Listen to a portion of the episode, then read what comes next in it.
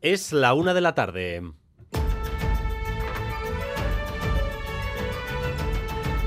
Crónica de Euskadi con Dani Álvarez. A Rachaldeón, cuando todos estamos, cuando todos están mirando a la interminable negociación entre Junts y el PSOE, el Lendakari vuelve a levantar la mano para recordar que solo con Junts no dan las cuentas y que los votos del PNV son necesarios. Lo cierto es que se ha venido dando por hecho que los votos del PNV estarán con total seguridad en la saca de Pedro Sánchez, pero ese acuerdo ni se ha dado ni parece estar tampoco cerrado. Así que en la pugna por el protagonismo, Urcuyu envía hoy este toque de atención. Creo que no solamente es eh, la resolución de las conversaciones entre el Partido Socialista Obrero Español y Junts lo que queda pendiente. Creo que queda pendiente algo más también. Y en todo caso a mí me corresponde hablar desde la certidumbre, desde la estabilidad. La legislatura anterior había un compromiso por parte del Gobierno español que no ha cumplido y creo que esa es una base suficiente. Dice Urcuyu que no quiere introducir más incertidumbre de la que ya hay, pero ahí queda ese recado a Ferraz y a Moncloa. Entre tanto, en el puente aéreo Bruselas-Madrid no hay novedades. Puigdemont juega lo que mejor sabe, que es a las intrigas, aunque nadie duda de que el acuerdo finalmente llegará, y más con el PSOE alineado totalmente con Pedro Sánchez. Madrid, Nerea Sarriegui. Que va a llegar, sí, que lo va a hacer pronto. El mensaje sigue siendo el mismo. Si no es cuestión de horas, será mañana. El acuerdo político llega días cerrado, dicen fuentes de la negociación. El nudo sigue siendo afinar la ley de amnistía. Junts pide que cubra causas más allá del 1 de octubre y que quede suficientemente protegida ante los tribunales. La cúpula de Junts está en Bruselas. También una delegación de un PSOE que quiere hacer presidente a Pedro Sánchez esta misma semana. El consejero de Economía y Hacienda, Pedro Azpiazu, ha presentado en el Parlamento el proyecto de presupuestos para el año que viene. Y la presentación de esos números, que son los más nutridos de la historia, se ha convertido en una despedida anticipada del propio Azpiazu, que ha insinuado que estos van a ser sus últimos presupuestos, Rodrigo Manero. Sí, Pedro Azpiazu ha dado a entender que estas son sus últimas cuentas tras dos legislaturas al mando de las finanzas en Euskadi y a sus 66 años lo deslizaba así. Estos presupuestos posiblemente sean los últimos míos, posiblemente lo sean, lo voy a dejar ahí. Lo más seguro es que lo sean, ¿vale? Pero yo que sé, como, como la situación es tan cambiante, quién sabe. Azpiazu no repetirá, por tanto, todo eh, parece indicar como consejero tras las próximas elecciones autonómicas y hoy ha recibido también mensajes de cariño de la oposición. Los grupos le han querido despedir, entre ellos la portavoz de Euskal Herria Bildu, Nerea Cortajarena. Azkeneko aurrekontuak baldin badira suertekoa zu, eta ez de logo gure taldetik, ba hemendik aurrera irekitzen zaizun bizitza proiektuan soriontasun guztia opa dizuegu. Aunque de momento queda la negociación de estas cuentas que empezará este jueves.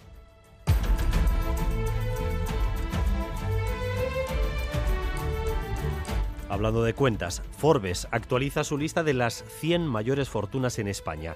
La inmensa mayoría están domiciliadas en Madrid o en Cataluña, pero hay seis cuentas corrientes vascas en esa lista. ¿Quiénes son, Xavier Madariaga? El guipuzcoano Daniel Maté. Él es el único que logra colarse entre los 10 más ricos con 2.900 millones de euros. Le siguen José María Aristrain, es uno de los principales accionistas de ArcelorMittal. Juan Luis Arregui, es presidente de la papelera ENCE. Carmen Ibarra, de Neguri, dirige el brazo inversor de Onchena, presente en Masmóvil, Elecnor o Vocento. Víctor de Urrutia es propietario de Asúa Inversiones. Y Alejandro Aznar Sainz es dueño del grupo Ibarzábal y Marqués del Riscal. Este año son seis vascos en la lista de los 100 más ricos, igual que el año pasado. A ellos no les interesará demasiado, pero a los demás sí. El miércoles llegan a nuestros comercios minoristas los bonodenda, descuentos con los que se pretende impulsar de nuevo el consumo en el comercio de cercanía. El consejero de Turismo, Comercio y Consumo ha estado esta mañana en Boulevard. Dice que hacen falta políticas de apoyo al comercio minorista, pero también un consumo responsable por parte de la ciudadanía. Lo cierto es que el comercio local vive horas bajas. En los últimos años han desaparecido casi el 15% de esos comercios. De seguir así, en unas cuantas décadas, las grandes cadenas se habrán comido todo el pastel. Aquí uno es sálvese quien pueda. Que lo que quieren es acabar con el comercio pequeño claramente y favorecer a las grandes empresas y grandes plataformas. Lo que nos queda es eso, una, una oferta de que venga alguien y diga, oye, me encanta esta tienda y, y os la quiero comprar.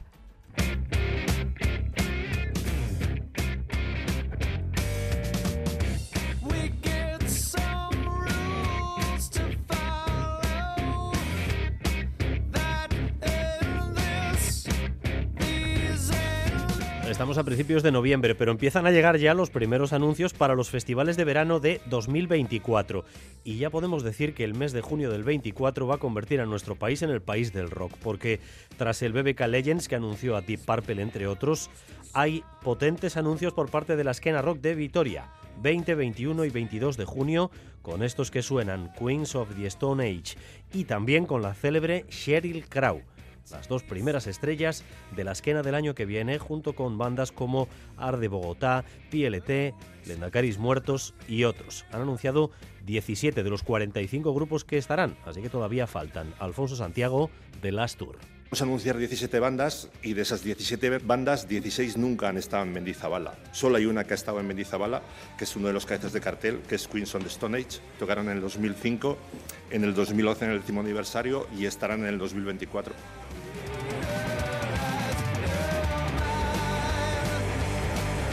Y vamos también con lo más destacado del deporte, con César Pérez Gazola, Don César. Gracias, don Dani. La jornada 12 en Primera División se cierra hoy, esta noche, con el Getafe Cádiz. El Atlético, por cierto, se sitúa quinto en la tabla después de su victoria en el campo de Villarreal ayer, gracias a tres goles en la primera media hora de partido. En el Deportivo La Vez, pendientes hoy de la confirmación de la grave lesión que sufría ayer su defensa Sedlar.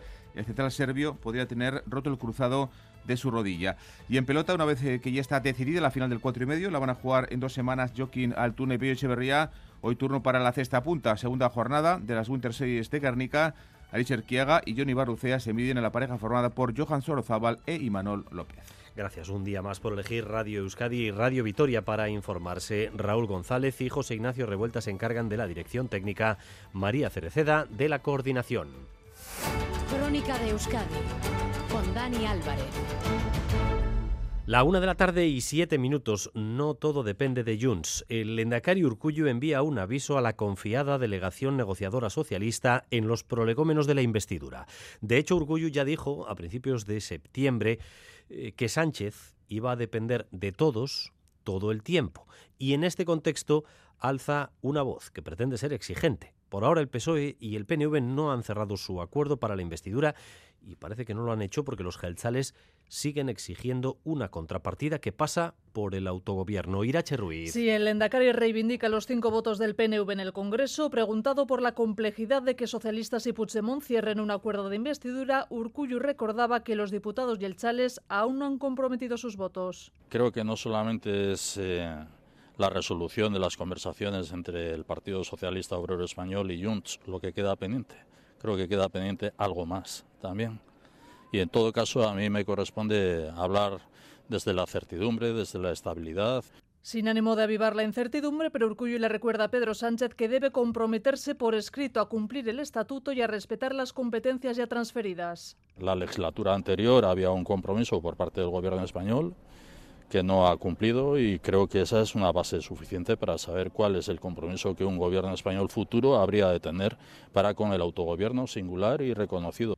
El Endacari reclama un pacto que ponga fin a la erosión del autogobierno. En el PSOE nadie duda de que esa investidura está hecha, aunque Puigdemont continúa jugando a las a las intrigas y a llevar los plazos al límite, en el mejor de los estilos, de lo que fue el proceso. Lo que ocurre es que cuanto más tarden, más taurina le van a dar a una derecha que se está echando a las calles en contra de la amnistía.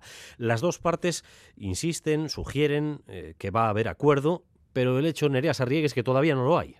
Sí, pocas veces un acuerdo inminente tardó tanto. La cúpula de Junts está en Bruselas con Puigdemont. También se ha desplazado una delegación del PSOE presidida por Santos Cerdán, pero aquí en el Congreso nadie se atreve a poner una fecha. Esta es la semana en la que el PSOE quiere hacer presidente a Pedro Sánchez y el mensaje sigue siendo el mismo, que falta poco, que es cuestión de horas. Jaume Sense es el negociador de Sumar las próximas horas, como mucho mañana, se va a cerrar y se va a comunicar el acuerdo. Eh, estamos llegando a la meta. Puedes tener sustos, ¿no? Pero vaya, no veo ahora mismo ningún obstáculo importante para que el acuerdo se pueda firmar en las próximas horas. El acuerdo político, dicen fuentes de la negociación, lleva días cerrado. El atasco está en la ley de amnistía. Hay que afinarla, señalan, para blindarla ante los tribunales. Y Junts pide que sea más amplia, que contemple causas más allá del referéndum del 1 de octubre, aunque insisten, la ley no llevará nombres y apellidos. En esta tensa espera, en media hora se producirá otra foto aquí en el Congreso, la del acuerdo con el BNG. Pedro Sánchez se ha garantizado el sí de su único diputado, pero falta otra, ya lo decíais, la del PNV. Hace semanas que les contábamos que el Partido Popular va a activar una movilización multipantalla contra la amnistía con lucha institucional. Ahora ya saben que van a modificar el procedimiento en el Senado para entorpecer la ley, también con manifestaciones en las calles, con presión mediática y con uno de sus filos más cortantes, que es el del Poder Judicial. El Consejo General del Poder Judicial al ataque, Nerea. Sí, pleno de alta tensión esta tarde. Ocho de los diez vocales del sector conservador propuestos en su día por el PP, cuyo mandato lleva caducado casi cinco años, quieren aprobar una declaración institucional que plantea que la amnistía supone abolir el Estado de Derecho que violenta la Constitución y que convierte a la justicia en una quimera. Todo sin esperar siquiera que los grupos registren la proposición de ley en el Congreso. El vocal progresista Álvaro Cuesta, que fue diputado del PSOE, había pedido que el pleno se suspendiera, pero sin éxito. Lo considera ilegal, imprudente y arbitrario que excede las competencias del CGPJ. Cuesta no acudirá, pero con su ausencia la minoría progresista queda aún más debilitada. Hacen falta nueve votos para que salga adelante, así que habrá que ver qué hacen los dos magistrados conservadores que no solicitaron el pleno. La reunión comenzará a las 7 de la tarde. Y todo esto con un nuevo lema de la factoría de la revuelta de la derecha en las calles. Eh, del Puigdemont a prisión se pasó al que te bote chapote y ahora ya tenemos nueva frase de agitación que es directamente Pedro Sánchez a prisión. En el PSOE no ocultan una cierta preocupación por las manifestaciones de presión ante sus sedes en diferentes ciudades españolas promovidas por los sectores que están más a la derecha. Y Manuel Manterola. Es todo un despliegue antiamnistía en las calles con mítines por un lado convocados oficialmente por el PP que se unen a otras movilizaciones difundidas por redes sociales desde cuentas relacionadas con la extrema derecha y no comunicadas a las autoridades. El último ejemplo lo tuvimos ayer. Estos son gritos recogidos en Madrid frente a la sede del PSOE por cierto, con Esperanza Aguirre como protagonista intentando cortar el tráfico en la calle Ferraz. Para esta tarde ya se difunde en redes sociales de la, misma cuerda otra convocatoria en una decena de ciudades e irán a más, advierte el líder de Vox, Santiago Abascal. Que sepan los corruptos y que sepan los traidores que los españoles y nosotros con ellos no van a parar, que estas movilizaciones van a ir a más. Los varones del PP se mueven entre la distancia y el apoyo a estas movilizaciones. Es el caso del Vasco de Andrés y el gallego Rueda. Yo lo que sé es que todos esos que se están manifestando piensan igual que yo y yo pienso igual que ellos. Cada uno puede manifestar su, su descontento como estime oportuno, siempre y cuando respeta a los demás. La verdad es que he visto muy pocas imágenes de eso. Palabras a la entrada de la Junta Directiva del PP en la que el presidente del partido ha redoblado su apuesta por la calle. Vamos, pues, a estar ese domingo a las 12 de la mañana y también os anticipo que quieren silenciarnos, pero tampoco lo lograrán, porque el 18 de noviembre estaremos en la gran manifestación de Madrid convocada por la sociedad civil. También Feijo se propone utilizar todos los instrumentos, ha dicho, a su alcance para recordar todos los días lo que está haciendo el Partido Socialista. Una de la tarde y 13 minutos, dos apuntes en torno al tráfico. Recomendamos precaución en la A15 en Villabona, sentido Pamplona, porque hay un camión averiado en, eh, ocupando parcialmente uno de los carriles. Es una zona además de poca visibilidad según el Departamento de Seguridad. A 15 en Villabona en sentido hacia Pamplona. Eh, precaución porque hay un camión averiado ocupando parte de un carril en una zona de baja visibilidad. Y también un camión averiado en la AP8 en Usurbil sentido Irún está ocupando un carril. AP8 Usurbil sentido Irún. Precaución por otro camión averiado. Continuamos adelante ahora en el Parlamento Vasco. Allí el consejero de Economía ha iniciado el trámite de los presupuestos para el año que viene. Eh, Pedro Azpiazu ha defendido, como no podía ser de otra manera, el proyecto eh, que intentará negociar con la oposición en una ronda que va a iniciar el jueves. Los grupos de momento Rodrigo Manero se muestran bastante críticos. Sí, el consejero ha expuesto las grandes cifras del proyecto que supera los 15.000 millones de euros, un 5,4% más que este año, con importantes aumentos en áreas como saquidecha y educación, inversiones o nuevas ayudas para la emancipación de los jóvenes, respondiendo, dice, a los retos del país son continuistas porque efectivamente hay que continuar financiando aquellas competencias que el gobierno tiene, pero sí marcan la diferencia en muchas de las cuestiones, en muchas de las políticas que yo creo que son importantes, que tienen sus prioridades. Pedro Azpiazu convocará a todos los grupos de la oposición, salvo Vox, para negociar su apoyo a estas cuentas, aunque el gobierno podría sacarlas en solitario. Grupos que ya le han puesto bastantes peros al proyecto. Escuchamos a los portavoces de EH Bildu, el Carrequín Podemos IU y Partido Popular. Se nos acumulan problemas, problemas estructurales que son derivados, algunos de ellos, eh, de su mala gestión. El planteamiento es inercial, es un presupuesto para nosotras de tirar la toalla. A los presupuestos en términos globales sí que nos parecen continuistas, pero porque no vemos colosales inversiones para hacer frente a mejoras en los servicios públicos, como tampoco encontramos soluciones imaginativas. Se está gastando mucho dinero en la ejecución de políticas sociales a través de lo que cuesta sostener la estructura administrativa, sobre todo en gastos de personal. Las primeras reuniones serán este jueves cuando acaben las comparecencias de todos, de las comparecencias de todos los consejeros para explicar estos presupuestos por departamentos. La comparecencia ha tenido, eh, como decías antes, Rodrigo, un sabor a despedida porque estos son los últimos presupuestos de la legislatura y el consejero Azpiazu ha dado a entender que también van a ser los últimos para él, porque no seguirá en el puesto el año que viene. Sí, en algún foro ya ah, lo había comentado, pero esta vez lo ha dicho en sede parlamentaria, después de dos legislaturas dirigiendo las finanzas de Euskadi. Estos eh, seguramente serán sus últimos presupuestos. Estos presupuestos posiblemente sean los últimos míos, posiblemente lo sean, posiblemente lo sean, lo voy a dejar ahí. lo más seguro es que lo sean, ¿vale? Pero yo que sé, como, como la situación es tan cambiante, quién sabe, ¿no? Que si pongámonos también clave de humor. O sea que Azpiazu no repetiría como consejero de Economía después de las próximas elecciones autonómicas que se celebrarán el año que viene. Pedro Azpiazu tiene 66 años y la jubilación podría ser una opción para un veterano político que desarrolló también una nutrida carrera en el Congreso de los Diputados. Un mensaje que han recogido enseguida los grupos con mensajes de cariño y despedida como estos que le dejaban desde su propio gobierno las portavoces de PNV y PSE, pero también desde la oposición la portavoz de Euskal Herria Bildu. Beraz, gure taldearen izenean eskerrik asko urte guzti hauetan egindako lanagatik herri honen alde. Agradecerle la confianza que, que usted eh, personalmente ha tenido con este grupo parlamentario. Muchísimas gracias y mucho ánimo y buena suerte. Azkeneko aurrekontuak baldin badira suertekoa zu, suertekoa zu, eta ez de logo gure taldetik, ba hemendik aurrera irekitzen zaizun bizitza proiektuan soriontasun guztia opa dizugu.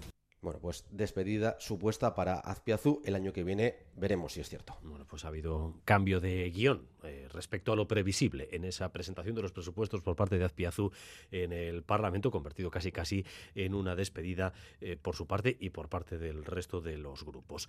No hay demasiada intriga sobre la aprobación de los presupuestos eh, del gobierno vasco, porque el PNV y el PSE tienen mayoría absoluta, pero allí donde no la tienen sí hay intriga, sobre todo eh, mirando hacia eh, dónde pueden estar las preferencias de pacto. Hablamos de la Diputación de Araba, hablamos de la Diputación de Guipúzcoa, por ejemplo. Y en Guipúzcoa las conversaciones eh, del equipo de Eider Mendoza con los grupos de la oposición ya han comenzado. De momento, de momento y sin desvelar preferencias, parece que el grupo El Carrequín es el que tiende la mano hacia un posible acuerdo, eh, quizás de una manera más abierta a Negoñi. Sí, la coalición El Carrequín se muestra dispuesta a negociar y cree que su papel será fundamental para evitar que el gobierno foral, que en esta legislatura gobierna en minoría, busque otros apoyos que le obliguen a escorarse a la derecha. Miren Echaveste, portavoz del Carrequín. En este momento la Diputación, el Gobierno foral, eh, que está en minoría y que puede tener la tentación de escorarse a la derecha y hacer políticas de derechas. Nosotros vamos a estar, en cualquier caso, con nuestras enmiendas apoyando y trabajando para garantizar que realmente mire por las necesidades de la mayoría social En la primera ronda de contactos para la negociación de los presupuestos, hoy también cita con el Partido Popular, que se ha mostrado, ha dicho Miquel de Zama, abierto a la negociación. que queremos una Guipúzcoa, una Guipúzcoa en la que haya personalidad, eh, en la que haya ambición y en la que haya sobre todo también mirada a medio y largo plazo. Y también la reinversión y eh, toda la tradición inversora y de reinversión de, nuestro capital, del propio capital guipuzcoano.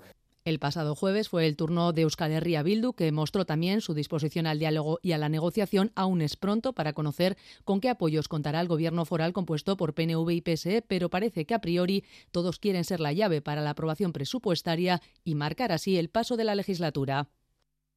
Crónica de Euskadi con Dani Álvarez. El miércoles llegará a nuestros comercios minoristas el bonodenda, descuentos, como saben, con los que se pretende impulsar el consumo en el comercio de cercanía. El consejero de Comercio ha estado esta mañana en Boulevard. Asume que hacen falta políticas de apoyo al comercio minorista, pero también solicita un consumo responsable por parte de la ciudadanía. Lo cierto es que el comercio local vive horas bajas. En los últimos años han desaparecido casi el 15% de estos comercios. De seguir así, en unas cuantas décadas las grandes cadenas se habrán comido todo el pastel. Eh, Xavier Madariaga, ¿qué te cuentan los comerciantes? En los últimos siete años han echado la persiana el 14% de nuestros comercios de cercanía. Ainhoa Ferretera de toda la vida, 57 años. No ve que se vaya a jubilar en el puesto. No, no, no, no, no me voy a poder jubilar aquí, estamos segurísimas. Muchísima gente ya compra por internet y luego ya los centros comerciales que pilla bastante cerquita, pues bueno. Andrés, su tienda de fotos es de las de toda la vida, con lo que trabajaron su Aitite y su Aita. A él le toca conformarse con hacer fotos de carne. Nosotros pues tenemos suerte que estamos aquí cerca de la policía, entonces la foto DNI sí que funciona, pero tienes que vivir exclusivamente de eso. Carlos Zapatero, él tampoco le ve futuro al negocio, pero no porque no funcione, sino porque no hay relevo generacional. Veo que hay demanda, pero no hay una formación para que haya más, este, más trabajadores que sepan el oficio. Y así los números hablan por sí solos. En siete años nuestras capitales han perdido casi el 15% del comercio local. De ahí políticas públicas como Bonodenda, pero además hace falta un consumo responsable.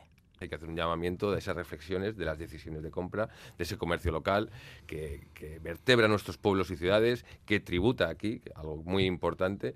Porque si sigue la tendencia, el comercio local en 20 años se reduce a la mitad y en 40 desaparece. Y hoy se ha colocado la primera piedra del que va a ser un vanguardista centro de datos, un data center ubicado, ubicado en Gallarta. El proyecto ADI busca dotar a nuestro tejido empresarial de herramientas seguras para el almacenamiento de material digital. Los promotores de esta iniciativa público-privada ya piensan en la construcción de un segundo centro en territorio guipuzcoano. Allí ha estado Irache Ruiz.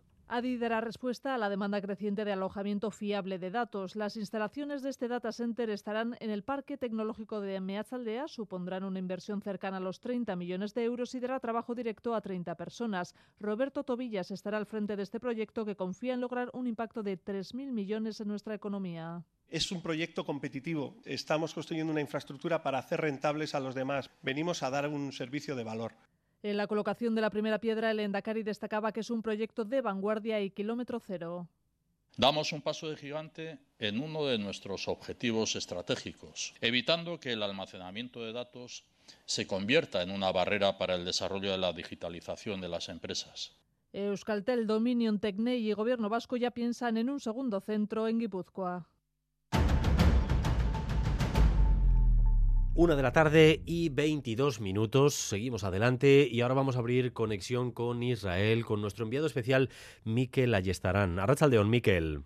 Arrachaldeón, Dani. De momento Israel sigue a lo suyo, ignora absolutamente todas las peticiones para que haya eh, alto el fuego humanitario o un alto el fuego eh, permanente en la franja de Gaza, continúa con los ataques y de hecho en las últimas horas ya se está hablando de la división de la franja de Gaza.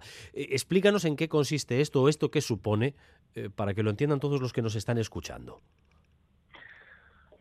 Sí, eh, la verdad es que todo este movimiento diplomático que hemos tenido en los últimos días con, Anthony Blinken en, la región, pues eh, ha quedado en absolutamente nada. Netanyahu ya ha dicho que no va a respetar ningún tipo de alto el fuego hasta que jamás libere a, a, los más de 200 cautivos que tiene en su poder. Lo que tenemos sobre el terreno es, desde hace tres días, eh, el ejército israelí ya cerca la, la, la, ciudad de Gaza, que es el gran objetivo que tiene, porque considera que ahí está el bastión de Hamas, y lo que eh, asegura el ejército es que, eh, sobre todo con el movimiento que ha realizado en el sur de la ciudad de Gaza, ha llegado hasta el mar, ha cortado las dos rutas principales que, que conectan el norte y el sur de, de, de la franja y ha, ha, creado como dos zonas, eh, dos zonas independientes, Gaza del norte y Gaza del sur. Así es como, como lo ha explicado el, el ejército.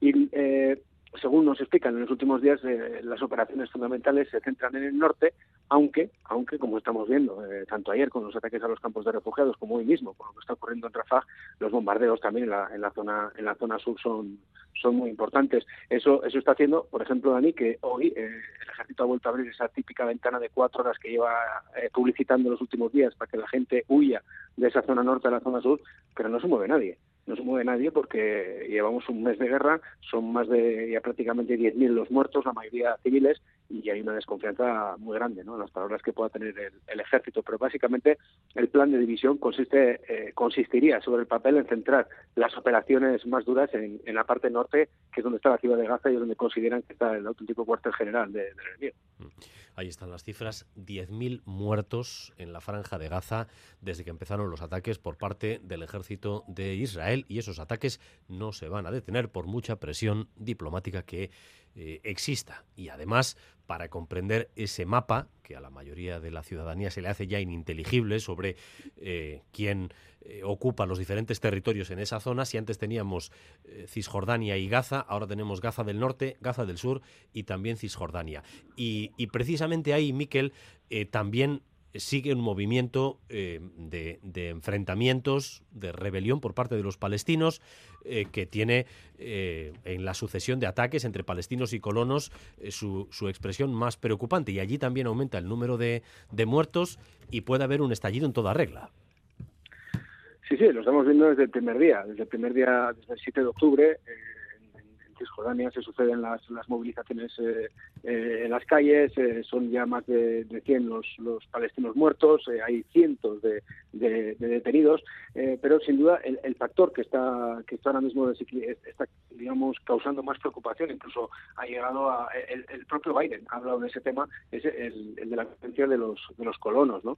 En los asentamientos están están armados, están reforzados y ahora que todos los ojos están puestos en Gaza, pues se han tomado la justicia por por, su mano y, están eh, pues eh, amenazando, están están atacando a, las pequeñas comunidades eh, palestinas en muchas zonas agrícolas. ¿no? Hemos estado, por ejemplo, toda la mañana en el sur de Bron, en un lugar llamado Susia, donde eh, directamente eh, ellos ya no saben si lo que tienen delante son militares o colonos, porque dice que todos van ya vestidos de, uniforme, muchos con la cara tapada, le, denunciaban los campesinos con los que hemos estado que les dan ultimátum todos los días de 24 horas para que se vayan de sus tierras, para que salgan de ahí, que se vayan, pero, pero ¿a dónde van a ir? ¿no? Situación pues muy tensa, muy tensa, pero como todos los miradas están puestas en, Gaza, pues precisamente son ellos ahora mismo los que tienen el, poder, de, el control de la situación en, Cisjordania y, cuidado, cuidado porque en ciudades como, como Jenin, como Nablus, como Hebrón, eh, cada vez los incidentes, los choques que se están produciendo son, son más graves. Eh, Jordania, por cierto, ha enviado ayuda por el aire para los hospitales de, Gaza, eh, que sigue atacando Israel porque dice que allí están los túneles de Hamas. Sí, pues, pues para que os hagáis un poco la idea, ¿no? de cómo está la situación eh, de, la llegada de, la ayuda humanitaria, el paso, la distribución.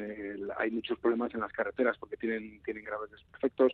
Eh, algunos caminos también son, son saqueados por la gente que está absolutamente desesperada y, la decisión que ha tomado Jordania con la coordinación de Israel, por supuesto, porque por Gaza no se mueve no se mueve ni, ni una paloma, ¿no? Si no tiene el permiso de, de Israel.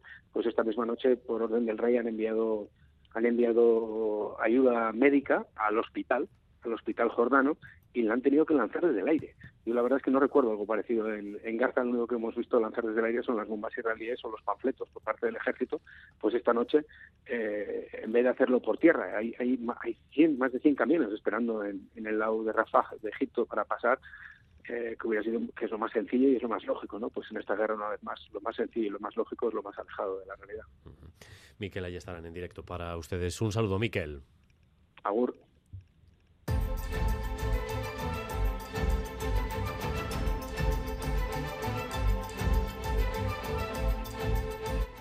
Y hoy también Forbes ha actualizado su lista de las 100 mayores fortunas en España. La inmensa mayoría están domiciliadas en Madrid o en Cataluña, pero hay seis cuentas corrientes vascas en esa lista. Vamos con ello, Xavier. Sí, entre los 100 más ricos hay seis vascos, todos grandes empresarios. Con respecto a 2022 no cambia el número de ricos vascos. En el top 10 solo hay uno, el guipuzcoano Daniel Mate, con 2.900 millones. El resto están del puesto 35 para abajo. De las 100 fortunas españolas en 2023, esas 100 fortunas amasan un 37% más que el año pasado. Amancio Ortega, del Imperio Inditex, lidera y de lejos la lista. El fundador de Inditex atesora un patrimonio valorado en 81.800 millones de euros.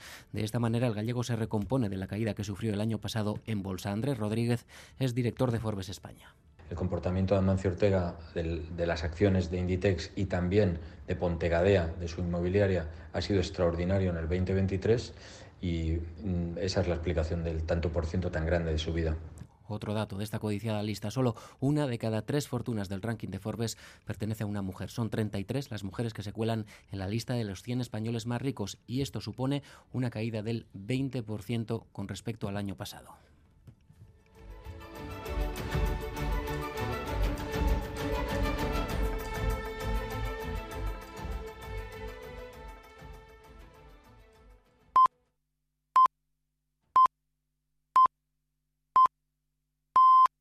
La una y media de la tarde seguimos en Crónica de Euskadi.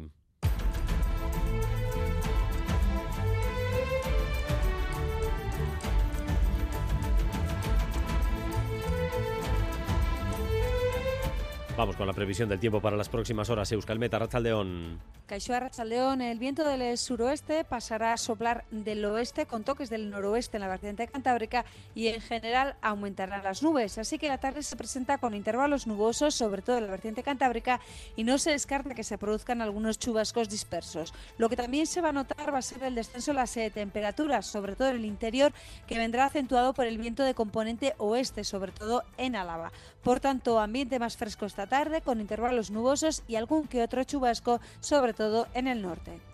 Y a partir de las 2 y cuarto, aquí en Radio Euskadi, Quirol al día, la información deportiva de la mano de César Pérez Gazoraz, que viene ya eh, con las principales noticias de esta jornada. Adelante, César. Ahora Don Dani, la jornada 12 en primera, la duodécima, se cierra esta noche hoy con el Getafe Cádiz.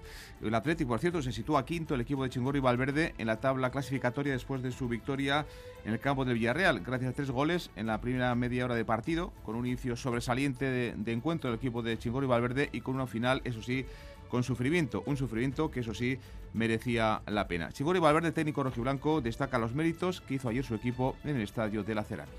Una racha en la que no estás ganando, el volver a reencontrarte con la victoria es importante, también porque este es un campo que no se nos suele dar bien. El año pasado aquí nos hicieron sangrar mucho, con, nos hicieron cinco goles y entonces tenemos que estar muy mentalizados y bueno, hemos, yo creo que en líneas generales hemos hecho un buen partido, un gran partido. En el Deportivo Alavés, hoy pendientes este lunes de la confirmación de la grave lesión que sufría ayer su defensa Sedlar. El central serbio podría tener roto el cruzado de su rodilla.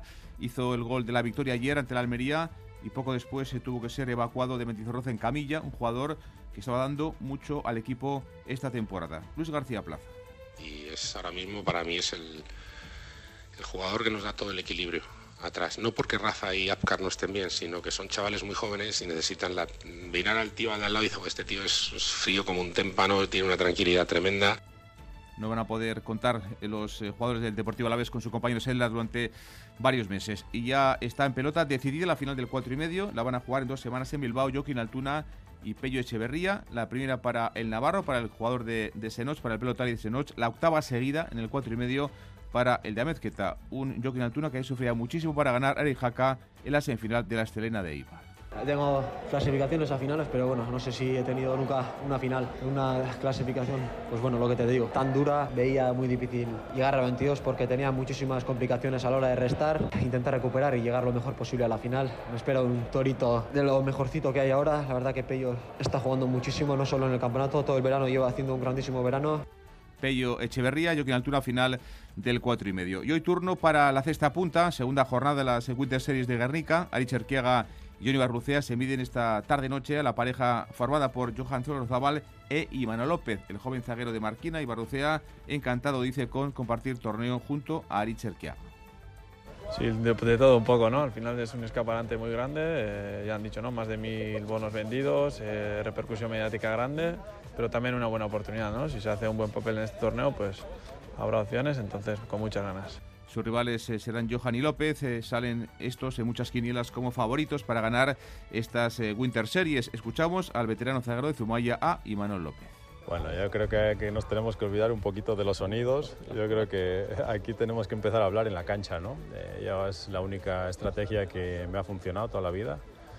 Pues, pues, muchas veces cuando hablas fuera, pues las palabras se las lleva el viento, pero cuando le das a la pelota y estás ahí y eres duro y ganas, pues al final del día pues es el resultado quien habla, ¿no? Y a mí me gusta un poquito eso. Y en tenis, la tenista polaca Iga Swiatek ha superado esta noche a la bielorrusa Arina Sabalenka en el partido aplazado de semifinales de las finales de la Agüita en Cancún, en México. Va a jugar, por tanto, Iga Swiatek, que la gran final de las finales de la Agüita, donde ya le espera la estadounidense Jessica Pegula.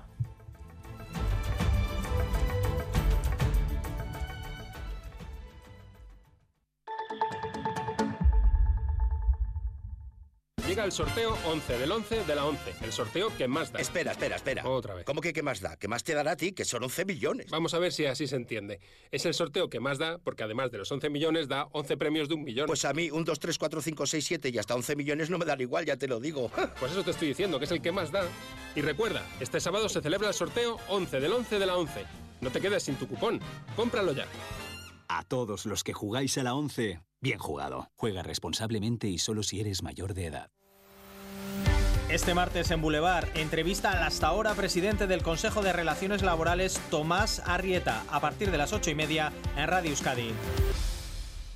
La una de la tarde y 35 minutos. Continuamos en esta crónica de Euskadi con más noticias y más información en directo para ustedes hasta las dos y cuarto. Noticias ahora que nos sitúan en Madrid para hablar de nuevo de violencia de género, porque la policía ha detenido por segunda vez a la expareja de la mujer asesinada este fin de semana en Getafe tras comprobarse que la coartada que había facilitado era falsa. Hoy hemos sabido que el hombre ya la había agredido anteriormente y ella había tenido protección policial hasta abril. Mayalen Galparsoro. Una protección que ella misma pidió expresamente que se le retirará, quedando así desprotegida e inactiva dentro del sistema, según ha explicado el delegado del Gobierno en Madrid, Francisco Martín. El hombre de 50 años tiene antecedentes por golpearla y ayer fue detenido como sospechoso del asesinato. La mujer de 39 años murió apuñalada en plena calle en Getafe. El hombre no reconoció los hechos y presentó una coartada, por lo que quedó en primer momento en libertad. Tras comprobar que la coartada era falsa, ha sido de detenido por segunda vez y acusado de homicidio. De confirmarse este caso como violencia de género, sería la víctima número 52 en España en lo que va de año, una cifra que ya supera las muertes registradas en todo 2022. Y desde ayer se habló también del hijo del presidente del Constitucional, Cándido Conde Pumpido, por cuestiones ajenas a su profesión, que es la abogacía. Se encuentra ahora en libertad después de que el viernes fuese arrestado junto a dos amigos por un presunto delito de agresión sexual a una mujer. La jueza que ha decretado su libertad tras revisar las cámaras de seguridad de su vivienda, mantiene que no se ve ninguna situación similar a la que se describe en la denuncia Blanca 10. El abogado de Conde Pumpido, Ricardo Álvarez Osorio, ha explicado que la denunciante habría acudido dos días antes al domicilio del hijo del presidente del Supremo después de conocerse en un bar de copas. Según la denuncia de la mujer, en la vivienda se encontraban otras dos personas y fue violada por los tres. Cuando el abogado le pidió que abandonase su casa, ella le amenazó con denunciarle y llamó a la policía. Cuando acudieron al domicilio, arrestaron a los tres hombres y la mujer fue trasladada a un centro sanitario para ser examinada. La policía científica se personó en la vivienda para recoger muestras. El juzgado de Madrid ha decretado la libertad de Conde Pumpido sin medidas cautelares ni orden de alejamiento como pedía la Fiscalía, tras visionar las imágenes que recogen las cámaras de seguridad que tiene la vivienda y no coinciden al parecer con el relato de la denunciante. Esas imágenes en las que se ve a la mujer en distintas dependencias de la casa con normalidad, sin que se refleje la situación de agresión sexual que ha denunciado, han sido la clave para esta puesta en libertad. Además, uno de los detenidos parece ser que no pasó la noche en la vivienda. El abogado de Conde Pumpido no descarta que se pueda tratar de un montaje dirigido por alguien. Una de las principales demandas de los sindicatos en la ILAB en la próxima huelga feminista, convocada para el 30 de noviembre, será modificar el sistema de cuidados. Denuncian la precariedad que estos trabajos abocan a miles de mujeres con sueldos bajos y largas jornadas de trabajo. Ambas centrales reclaman un sistema público de cuidados que deje de lado un modelo principalmente privatizado como el actual. Xavi Segovia. Los sindicatos y la ILA coinciden en el diagnóstico del sistema de cuidados vasco. Creen que no es viable y además es injusto, por lo que reclaman su modificación. Desde él aseguran que es posible otro modelo sin empresas privadas, como está fomentando, dicen, el gobierno vasco y las diputaciones. Michel Acuncha, secretario general de ELA, apuesta por un modelo público para terminar con un modelo privatizado que hace negocio con el servicio y el empleo precarizado que recae principalmente en las mujeres. Reivindicamos otro modelo, un modelo corresponsable, público, universal, gratuito y de calidad. También el sindicato LAB ve urgente un sistema público para los cuidados que recuerdan cada vez serán más necesarios. De cara a la huelga feminista del día 30, su secretaria general, Garbiñe Aramburu, pide la implicación masculina en estas tareas que recaen principalmente en mujeres, una labor que les lleva a precarizar su vida por los bajos sueldos y largas jornadas de trabajo. Hay que dignificar de manera urgente las condiciones de las trabajadoras que se dedican a los cuidados que hay que reconocer y repartir las tareas de, cuidados y que los hombres también pues, tienen que asumir la parte que, les corresponde. Y, por último, recalcar la necesidad de crear un sistema público de, cuidados para sacar a las cuidadoras del ámbito privado y, para dignificar las condiciones de las trabajadoras que se dedican a los cuidados. Aramburu considera posible un sistema público de cuidados con una reforma fiscal y un mejor reparto de la riqueza y sin poner la alfombra roja, dicho, al capital. En Bayona se multiplican las voces que quieren acabar con un modelo de fiestas masificadas y violentas. La muerte a golpes de un bayonés en esta última edición ha colmado el vaso y la práctica totalidad de agentes festivos, hosteleros, peñas, comerciantes, se unen en un colectivo y piden tratar con el equipo de gobierno municipal cómo cambiar el rumbo de esas fiestas, informa Andoni Liceaga. Hosteleros, peñas, comerciantes y otras asociaciones han creado el colectivo 2032. El propio Echegaray ha hablado de controlar aún más las fiestas y con los Juegos Olímpicos del año que viene en Francia adelantarán las fechas de las fiestas, lo que quizás sea un experimento para un definitivo cambio de fechas que pueda ayudar. Y el colectivo ya ha planteado una serie de orientaciones como dar fuerza a lo local, inculcar el sentido de la responsabilidad en los festazales y dar más espacio, por ejemplo, a la cultura o a la euskera o al cuidado del medio ambiente. Se prevé una reunión para la semana que viene y también se hablará del rol de la Comisión de Fiestas Extramunicipal, que según el colectivo debe de ser más abierta a la ciudadanía y decidir más. Se espera que antes de fin de año se haya definido el debate y salgan las primeras conclusiones. La negociación entre el Partido Socialista y los partidos catalanes para la investidura de Sánchez ha llegado también al Parlamento de Navarra. Tanto UPN como Vox han presentado declaraciones relacionadas con la condonación de la deuda a Cataluña y la ley, de amnistía. Eh, ambas iniciativas han sido eh, rechazadas, pero claro, debate ha habido ya en Arangoa. Sí, en su propuesta de resolución UPN pedía la inmediata revisión de la relación económica de Navarra con el Estado al entender que la condonación de 15.000 millones de euros a Cataluña tiene un impacto en las cuentas forales. Su líder, Javier Esparza, exige un trato justo para Navarra porque ya es lo que nos faltaba, que además de todo lo que estamos aguantando, eh, todos los navarros y todas las navarras, que además terminemos pagando la fiesta de los acuerdos del señor Sánchez con los independentistas catalanes. Bueno, a estas críticas de la derecha respondía el PSN Ramón Alzorriz asegurando que se está llegando a acuerdos dentro de la Constitución y que no van a permitir que se perdone deuda a otras comunidades y que eso afecte a Navarra de manera negativa. Decirle a UPN que deje de mentir, que dejen de generar incertidumbres. Ya les decimos aquí y ahora que el Gobierno de Navarra y el Partido Socialista van a defender sin tapujos a los navarros y las navarras y nuestro régimen foral bueno, también EH Bildu, Geroabai y Contigo Zurekin defienden que se revise la aportación de Navarra al Estado si finalmente hay una condonación de la deuda para Cataluña. Y Amaya Barredo ha reconocido, ha reconocido que no informó a Ramiro González antes de ser nombrada diputada foral, perdón, de que la Fiscalía la estaba investigando por un presunto delito de prevaricación. En la comparecencia que ha efectuado en juntas, Barredo ha insistido en que siempre ha actuado dentro de la legalidad. El diputado general ha respaldado su actuación, Miguel Saez. Sí, la investigación de la Fiscalía por un presunto delito de prevaricación administrativa tiene su origen en una denuncia efectuada por una plataforma ecologista que cuestionaba la autorización dada por Amaya Barredo cuando era viceconsejera para la instalación de una planta de residuos en Vergara. La actual diputada foral se ha mantenido firme en la defensa de su actuación. Esta vice es viceconsejera y desde luego su director han realizado el trabajo con honestidad y de acuerdo al marco legal establecido. No nos hemos saltado una coma.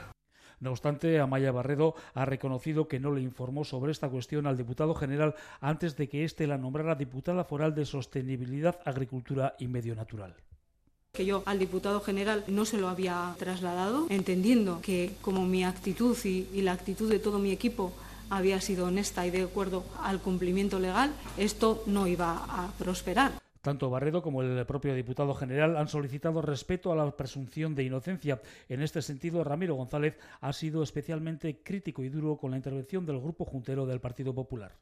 En la primera comparecencia pública del nuevo Partido Popular Vasco, en la primera, en la primera, han mostrado ustedes un comportamiento predemocrático, un comportamiento de condenar sin juicio. Y eso me parece tremendamente grave. El diputado general ha dado por buenas las explicaciones que ha recibido por parte de la diputada foral y respalda totalmente su actuación.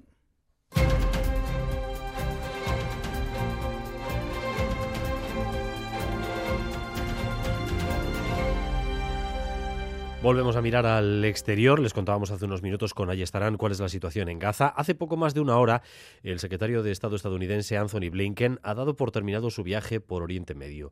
Lo ha hecho sin haber arrancado una pausa humanitaria a Israel. Oscar Pérez. Anthony Blinken vuela a Japón para acudir a la reunión del G7 que comienza mañana. Antes de partir este mediodía desde Ankara, ha asegurado que en los próximos días vamos a ver un incremento notable de la ayuda humanitaria que entra en Gaza. Blinken ha dicho también que su viaje ha servido para involucrar a los países en el trabajo por evitar que el conflicto se amplíe.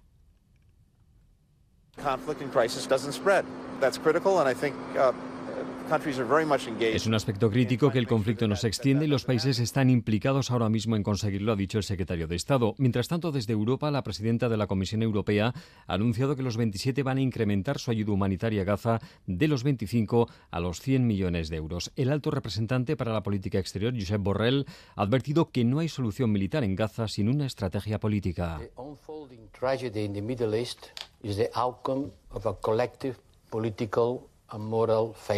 La tragedia en Oriente Medio es el resultado de un fracaso colectivo, político y moral que se debe a nuestra falta de voluntad por resolver el conflicto entre israelíes y palestinos, ha dicho Josep Borrell. Llevamos unos días, Oscar, comentando que las consecuencias de este conflicto están repercutiendo también en varios países europeos, particularmente en formaciones eh, que están a la izquierda los laboristas británicos son otros que se unen a esta lista, porque su líder se niega a pedir un alto el fuego y los medios aseguran que ya eh, han dimitido eh, varias decenas de cargos públicos por este asunto, Óscar. Pues sí, hasta 50 concejales han abandonado el partido, dice la cadena Sky News este mediodía. No le perdonan a Keir Starmer, que solo pide una pausa humanitaria, pero no un alto el fuego. Los laboristas tienen un importante respaldo del electorado musulmán y muchos de sus cargos públicos también lo son.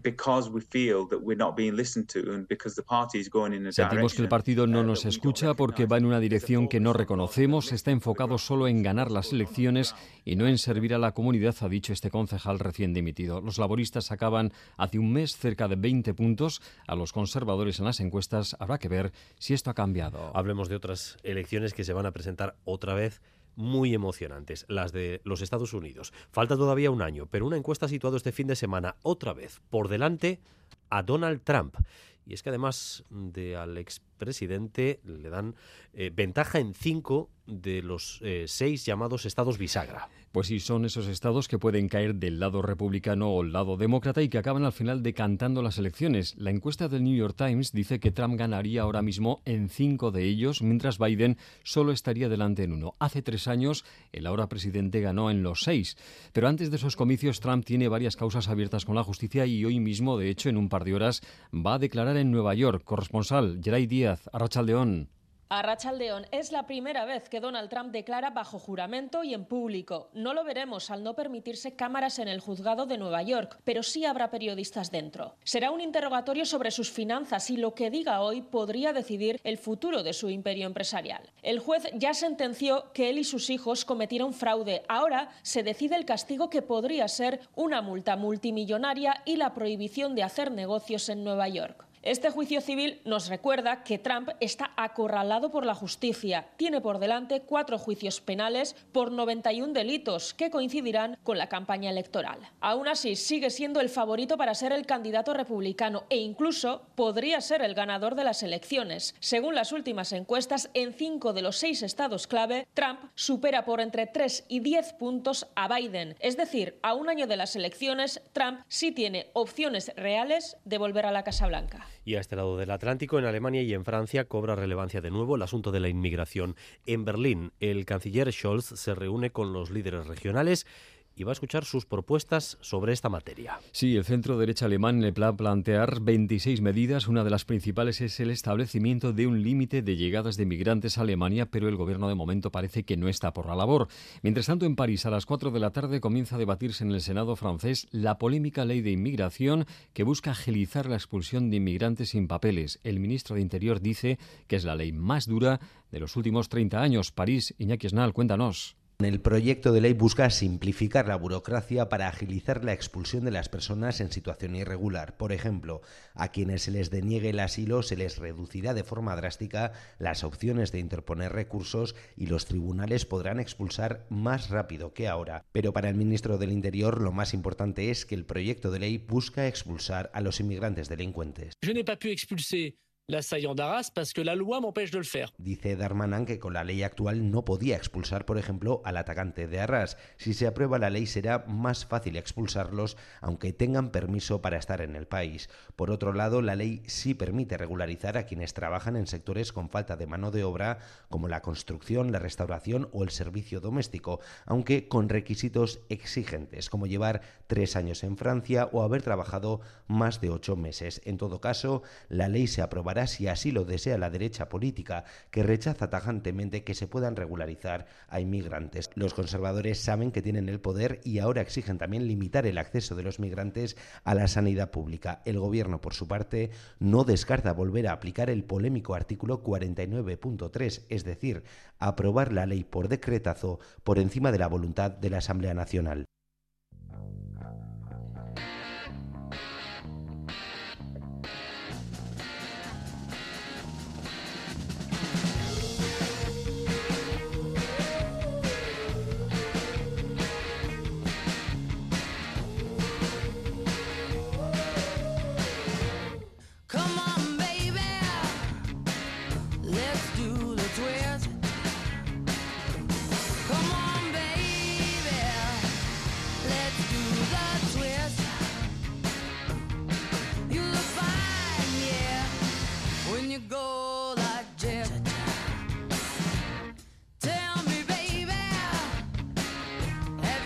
Y lo decíamos en el inicio de nuestra edición de la UNA, todavía falta más de medio año, estamos a principios de noviembre, pero ya llegan los primeros carteles de los festivales de verano del 24.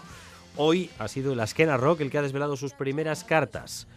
Un cartel eh, de grandes estrellas de momento. Galder Pérez, Arrachaldeón. Arrachaldeón, Dani, bien has dicho, primeras cartas porque todavía faltan otras muchas por conocer. Esto es solo el inicio de lo que será el Askena del verano que viene entre el 20 y 22 de junio. Estaremos ahí celebrando también el solsticio de verano y demás con el rock and roll y con esas guitarras echando humo. Bueno, las entradas se ponen a la venta el viernes, pero desde mañana ya para los más fieles, para quienes hayan acudido previamente a otros asquenas, se pone ya la preventa en marcha.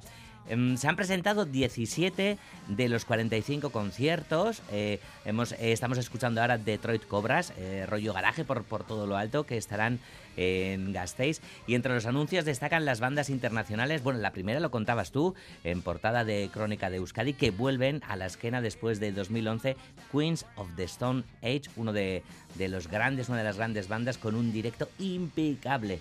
A ver si este año es así también. Esperemos. Si The Times New Roman es eh, el, el, disco que acaban de presentar y demás, y seguro que sí, seguro que están a la altura. Pero ha habido más anuncios, Dani, que... Sí, la segunda es eh, una celebridad, Sheryl Crow, reconocida figura de, de la música norteamericana.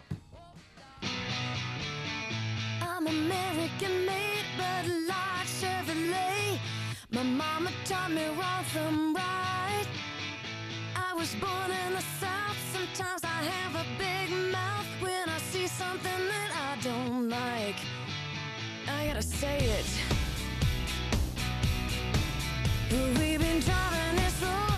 Que sepas que he escuchado esta canción, esta en concreto de Sheryl Crow, más veces que el de Number of the Beast.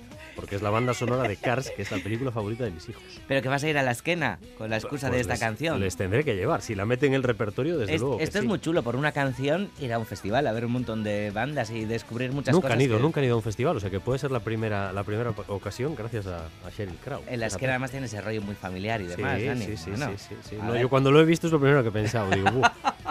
Y está en el rapper. Como toque Real, Real Gone, allí estamos. Y está en el rapper de, la gira. Últimamente creo que sí, últimamente creo que sí. Cheryl, no cambies el repertorio y toca Real Gone en la esquina. bueno, Cheryl eh, hace lo que le da la gana, la verdad. Yo que sé, empezaba como corista de, Michael Jackson, le da el country, le da el pop, le da, le da el rock. Ha trabajado con, con infinidad de estrellas, desde los Stones, Loretta Lynn, Johnny Cash, en fin seguro que nos va a dejar eh, fríos el crowd o no nos va a dejar fríos allí en Mendizorroza. Seguro que no, seguro que no. Y hay una tercera banda de la que se habla mucho que es Arde Bogotá. Eh, que lo están petando allí por donde van, ¿no? Sí, la está petando este, este cuarteto de, Cartagena, lleva pocos años en activo, cuatro o cinco añitos, y es verdad que con ese rock limpio y esas letras emocionales, pues hacen sold out allá por donde pasen ahora y les escuchamos en un montón de lugares. Y destacan otros nombres, por ejemplo, el irlandés Glenn Hansard, la psicodelia de Ty Seagal o el soul de St. Paul and the Broken Bones. La organización de Askena ha anunciado también que va a haber una importante presencia de grupos vascos, así lo ha detallado en la presentación de esta mañana el director de Askena Rock Festival, Alfonso Santiago está la reunificación de PLT, una de las grandes bandas de, de rock euskaldun, los grandes Punk navarros, los Lendacaris muertos, Dos bandas que el año pasado no pudieron actuar por la tormenta que tuvimos el sábado. Brigade Loco y Spalak vuelven al, al festival para estar ahí presentes. Una banda de Gasteiz, Saint Wagon, y otra banda que ganó el Euskadi Gastea, que es Chopet.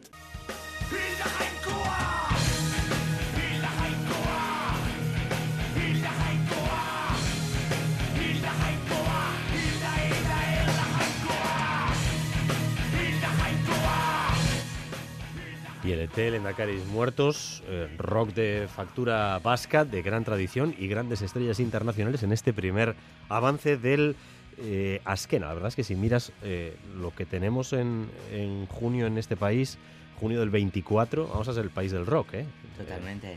BBK Legends y los, ahora en la Askena, el resto de festivales que se van a ir anunciando. Un fin de semana detrás de otro, además, ¿sí? Así que, bueno hay que seguir yendo. Ya me darás hay que seguir yendo al gimnasio y, a, la piscina para estar en forma. Ya me darás libre, ya me darás libre. Lo mismo te digo que, bueno, lo hacemos desde allí, Dani. Hay que, informar a la audiencia. Iremos planificándolo.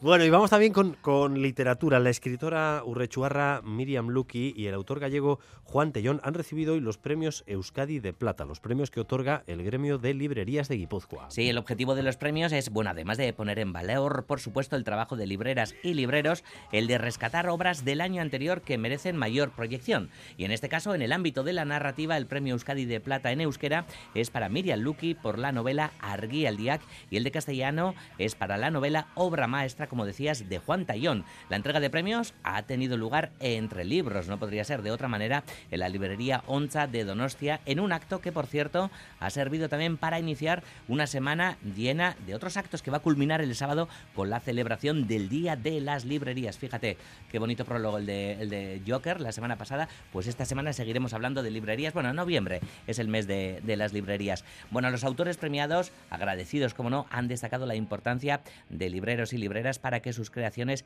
lleguen a los y las lectoras. Escuchamos a Juan Tallón hablando sobre su obra que nos trae mucha Euskadi. Estando todavía no 24 horas en, en, en Norte, yo me dado cuenta que la novela es también una novela sobre el norte sin la gente del norte, sin los creadores del norte, sin el territorio, eh, Obra Maestra sería muy, muy diferente. Está llena de mm, personajes que tienen que ver con, con Euskadi, ¿no? Richard Serra, Oteiza, decir, eh, todos han eh, trabajado desde aquí y, para el mundo, ¿no? Entonces, por esa razón, yo estoy mm, muy feliz y, y muy orgulloso de recoger Premio Euskadi de, de Plata.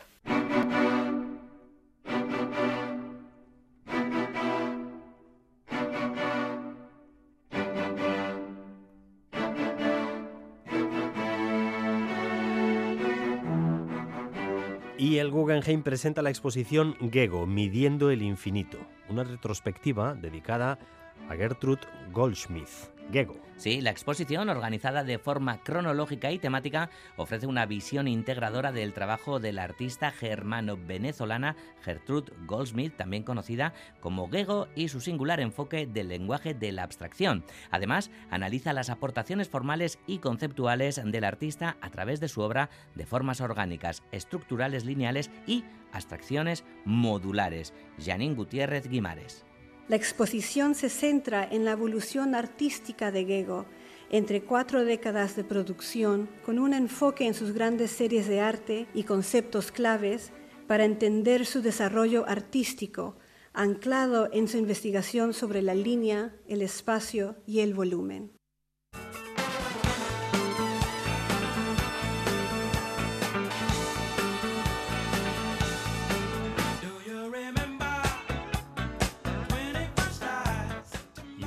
De cine Robot Dreams del bilbaíno Pablo Berger inicia el mes del cine europeo en Golem Alóndiga. Sí, la peli de animación que ha pasado por Cannes y por Sitges se va a poder ver por primera vez en las pantallas vascas. Será esta tarde. Hoy también hablaremos de otra muestra de cine, la del cine, el mundo y los derechos humanos en Iruña. Bueno, mucho cine también, antes decía librerías, pero con el inicio de Cinevi también, pues noviembre también será el mes de cine, claro, en calentito. Así me gusta. A partir de las 3 y 5 con ustedes, Galder Pérez. Geruarte Galder. Geruarte Dani.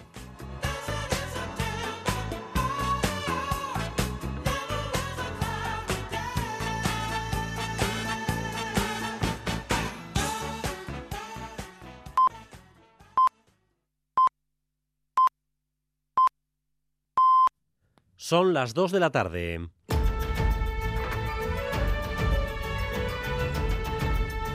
Crónica de Euskadi con Dani Álvarez.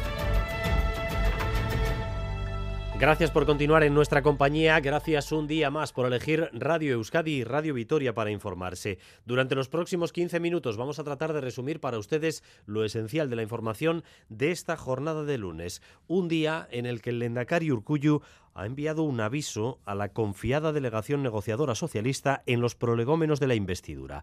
De hecho, Urcuyu ya dijo a principios de septiembre que Sánchez iba a depender de todos todo el tiempo. Así que en este contexto en el que todos están estamos mirando al acuerdo con Junts, el PSOE y el PNV no han cerrado su acuerdo y parece que no lo han hecho porque los gelchales todavía exigen una contrapartida que pasa por el autogobierno. Toque de atención, por tanto, de Urcuyo. Irache Ruiz. Sí, no hay que dar nada por hecho. El Endacari pone en valor los cinco votos del PNV en el Congreso. Preguntado por la complejidad para que socialistas y Puigdemont cierren un acuerdo de investidura, Urcuyo recordaba que los diputados yelchales aún no han decidido qué votarán.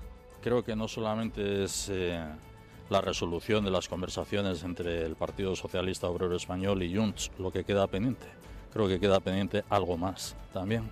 La legislatura anterior había un compromiso por parte del gobierno español que no ha cumplido y creo que esa es una base suficiente para saber cuál es el compromiso que un gobierno español futuro habría de tener para con el autogobierno singular y reconocido. Urcullo le recuerda a Pedro Sánchez que debe comprometerse por escrito a cumplir el estatuto y a respetar las competencias ya transferidas. Reclama un pacto que ponga fin a la erosión del autogobierno. En el PSOE nadie duda de que la investidura está hecha, aunque Puigdemont sigue jugando a las intrigas. Lo que ocurre es que cuanto más tarden, más alimento, más taurina le están dando a una derecha que se está echando a las calles en contra de la amnistía. Las dos partes repiten que va a haber acuerdo pero todavía no lo hay. Madrid, Nerea Sarriegui. Si la cúpula de Junts está en Bruselas con Puigdemont, también se ha desplazado una delegación del PSOE presidida por Santos Cerdán, pero aquí en el Congreso nadie se atreve a poner una fecha. Esta es la semana en la que el PSOE quiere hacer presidente a Pedro Sánchez y el mensaje sigue siendo el mismo, que falta poco, que es cuestión de horas. Jaume Senses, el negociador de Sumar. Las próximas horas, como mucho mañana, se va a cerrar y se va a comunicar el acuerdo. Eh, estamos llegando a la meta. Puedes tener sustos, ¿no? Pero vaya, no veo ahora mismo ningún obstáculo importante para que el acuerdo se pueda firmar en las próximas horas.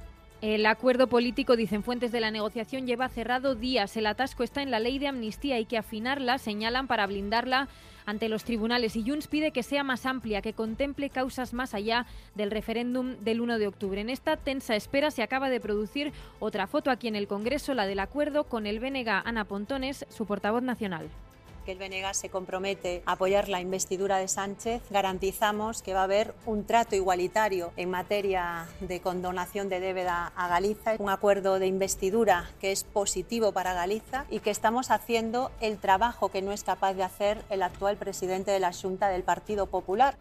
La condonación de deuda es precisamente ahora el arma de las comunidades del PP contra Pedro Sánchez. Hace semanas que les contábamos que el Partido Popular iba a activar una movilización multipantalla contra la amnistía con lucha institucional. Ahora ya saben que van a modificar el procedimiento en el Senado para entorpecer la ley de amnistía, con presión mediática con el Poder Judicial. Recuerden que esta tarde se reúne el Consejo General del Poder Judicial para tratar de forzar una declaración en contra de la amnistía y también con manifestaciones en las calles. En diferentes ciudades españolas se cercan las sedes socialistas con los elementos de la derecha más movilizados. Y Manuel Manterola. Despliegue antiamnistía en las calles con actos, por un lado, convocados oficialmente por el Partido Popular, que se unen a otras movilizaciones difundidas por redes sociales desde cuentas relacionadas con la extrema derecha y no comunicadas a las autoridades.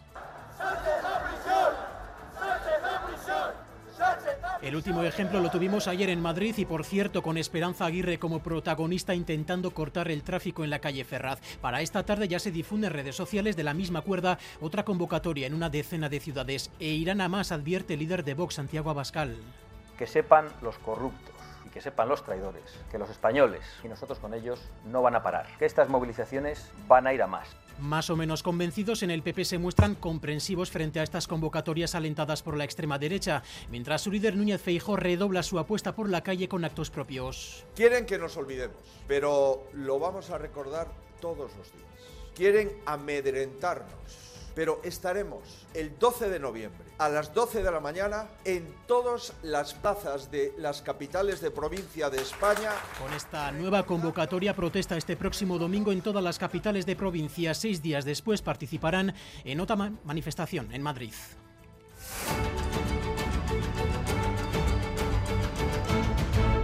Dos de la tarde y cinco minutos. El consejero de Economía y Hacienda, Pedro Azpiazu, ha presentado en el Parlamento el proyecto de presupuestos de cara al año que viene.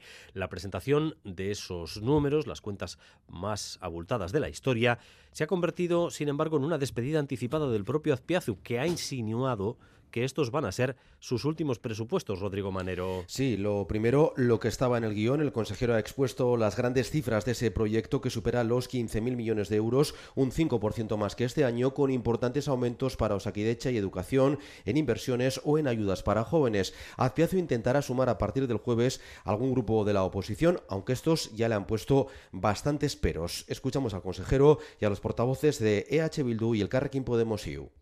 Son continuistas porque efectivamente hay que continuar financiando aquellas competencias que el gobierno tiene, pero sí marcan la diferencia en muchas de las cuestiones, en muchas de las políticas que yo creo que son importantes, que tienen sus prioridades. Se nos acumulan problemas, problemas estructurales que son derivados, algunos de ellos, eh, de su mala gestión. El planteamiento es inercial, es un presupuesto para nosotras de tirar la toalla. Plantean un aumento a bombo y platillo, un gran aumento en, en Osakidecha. Sí es cierto que, que Osakidecha aumenta, pero bueno, no, no aumenta más de lo que aumenta el presupuesto en su conjunto. Pero esta comisión además ha tenido sabor a despedida, como decías, estos son los últimos presupuestos de la legislatura y Azpiazu ha dado a entender que también serán los últimos que el presente. No seguiría, por tanto, como consejero si el gobierno se mantiene tras las autonómicas del año que viene. Estas sus palabras y la respuesta de la portavoz de H. Bildu. Estos presupuestos posiblemente sean los últimos míos, posiblemente lo sean, lo dejará ahí. Lo más seguro es que lo sean, ¿vale? Pero yo que sé, como, como la situación es tan cambiante, quién sabe. Azkeneko aurrekontuak baldin badira suertekoa zu, eta ez de logo gure taldetik, ba hemendik aurrera irekitzen zaizun bizitza proiektuan soriontasun guztia opa dizuegu. Azpiazu tiene 66 años y es consejero de Economía y Hacienda desde 2016. El miércoles llegan a nuestros comercios minoristas los bonodenda, descuentos con los que se pretende impulsar el consumo en el comercio de cercanía. El consejero de Turismo, Comercio y Consumo ha estado esta mañana aquí en Radio Euskadi, en Boulevard. Dice que hacen falta políticas de apoyo al comercio minorista, pero también un consumo responsable por parte de la ciudadanía.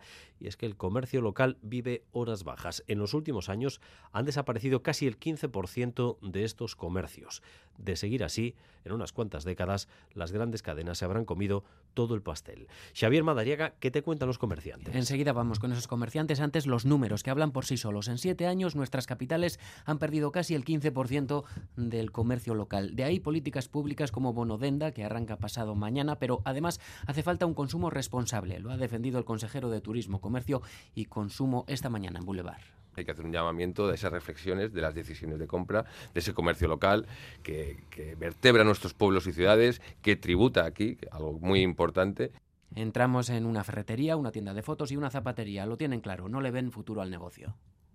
Aquí uno es sálvese quien pueda. Que lo que quieren es acabar con el comercio pequeño claramente y favorecer a las grandes empresas y grandes plataformas. Lo que nos queda es eso, una, oferta de que venga alguien y diga, oye, me encanta esta tienda y, y os la quiero comprar. Jubilarse en el puesto lo ven complicadísimo y quienes lo consigan están convencidos de que después ya no habrá relevo generacional. De no revertir la tendencia, el comercio local en 20 años se reduce a la mitad y en 40 desaparece.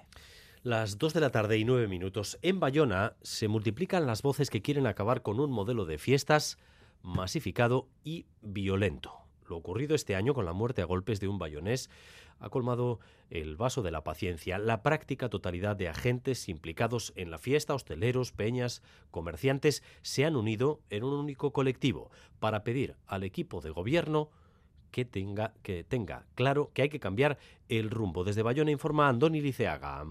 Hosteleros, peñas, comerciantes y otras asociaciones han creado el colectivo 2032. El propio Echegaray ha hablado de controlar aún más las fiestas y con los Juegos Olímpicos del año que viene en Francia adelantarán las fechas de las fiestas, lo que quizás sea un experimento para un definitivo cambio de fechas que pueda ayudar. Y el colectivo ya ha planteado una serie de orientaciones como dar fuerza a lo local, inculcar el sentido de la responsabilidad en los festazales y dar más espacio, por ejemplo, a la cultura o al euskera o al cuidado del medio ambiente. Se prevé una reunión para la semana que viene y también se hablará del rol de la Comisión de Fiestas Extramunicipal, que según el colectivo debe de ser más abierta a la ciudadanía y decidir más. Se espera que antes de fin de año se haya definido el debate y salgan las primeras conclusiones. Seguimos adelante y nos fijamos ahora en el fenómeno de la violencia contra las mujeres, porque en Madrid la policía ha detenido por segunda vez a la expareja de la mujer asesinada este fin de semana en Getafe tras comprobarse que la coartada que había facilitado era falsa. Esa coartada le permitió que la policía en primera instancia le dejara en libertad. Pero hoy hemos sabido que ese hombre ya la había agredido interiormente y que ella había mantenido, había tenido, había solicitado protección oficial y la había tenido hasta abril. Mayalen Galparsoro. Una protección que ella misma pidió expresamente que se le retirara, quedando así desprotegida e inactiva dentro del sistema, según ha explicado el delegado del Gobierno en Madrid, Francisco Martín. El hombre de 50 años tiene antecedentes por golpearla y ayer fue detenido como sospechoso del asesinato. La mujer de 39 años murió apuñalada en plena calle en Getafe. El hombre no reconoció los hechos y presentó una coartada, por lo que quedó en un primer momento en libertad. Tras comprobar que la coartada era falsa, ha sido detenido por segunda vez y acusado de homicidio. De confirmarse este caso como violencia de género, ella sería la víctima número 52 en España en lo que va de año, una cifra que ya supera las muertes registradas en todo 2022. Y la revista Forbes ha actualizado su lista de las 100 mayores fortunas en España. La inmensa mayoría están en Madrid o en Cataluña, pero hay algunas cuentas corrientes vascas en esa lista. Xavier Madariaga les da los nombres. Adelante, Xavier. Entre los 100 más ricos hay seis vascos, como en 2022. Grandes empresarios, entre los que destaca el guipuzcoano Daniel Mate, propietario del 3% de Glencore. Está en el top 10 con 2.900 millones de euros. Los otros cinco están a partir del puesto 35. Amancio Ortega del Imperio Inditex lidera y de lejos la lista. Seguirá liderándola mientras conserve todo el paquete de acciones de Inditex que tiene el comportamiento de Amancio Ortega de las acciones de Inditex y también de Pontegadea, de su inmobiliaria, ha sido extraordinario en el 2023 y mm, esa es la explicación del tanto por ciento tan grande de su vida. Andrés Rodríguez es director de Forbes España. Nos explica cómo es que Amancio Ortega haya amasado un 53% más de fortuna que el año pasado. En cuanto al número de mujeres, solo hay 33 entre las 100 más ricas. Una de cada tres es mujer. Eso son un 20% menos con respecto al año pasado, porque ahora para estar en la lista hay que tener más y eso ha dejado fuera a varias mujeres. Y es que en total la suma de las 100 fortunas españolas en 2023 es de 196.130 millones de euros, un 37% más que el pasado año. Y en Gallarta, hoy se ha colocado la primera piedra del que va a ser un vanguardista data center. El proyecto que se llama ADI buscará dotar a nuestro tejido empresarial de herramientas seguras para almacenar material digital. Los promotores de esta iniciativa público-privada están pensando ya, de hecho, en la construcción de un segundo centro que estaría en territorio guipuzcoano, Irache Ruiz. ADI dará respuesta a la demanda creciente de alojamiento fiable de datos. Las instalaciones de este data center estarán en el Parque Tecnológico de Meatzaldea, supondrán una inversión cercana a los 30 millones de euros y dará trabajo directo a 30 personas. Roberto Tobillas estará al frente de este proyecto que confía en lograr un impacto de 3.000 millones en nuestra economía. Es un proyecto competitivo. Estamos construyendo una infraestructura para hacer rentables a los demás. Venimos a dar un servicio de valor. En la colocación de la primera piedra, el Endacari destacaba que es un proyecto de vanguardia y kilómetro cero. Damos un paso de gigante en uno de nuestros objetivos estratégicos, evitando que el almacenamiento de datos se convierta en una barrera para el desarrollo de la digitalización de las empresas. Euskaltel, Dominion, Tecnei y Gobierno Vasco ya piensan en un segundo centro en Guipúzcoa.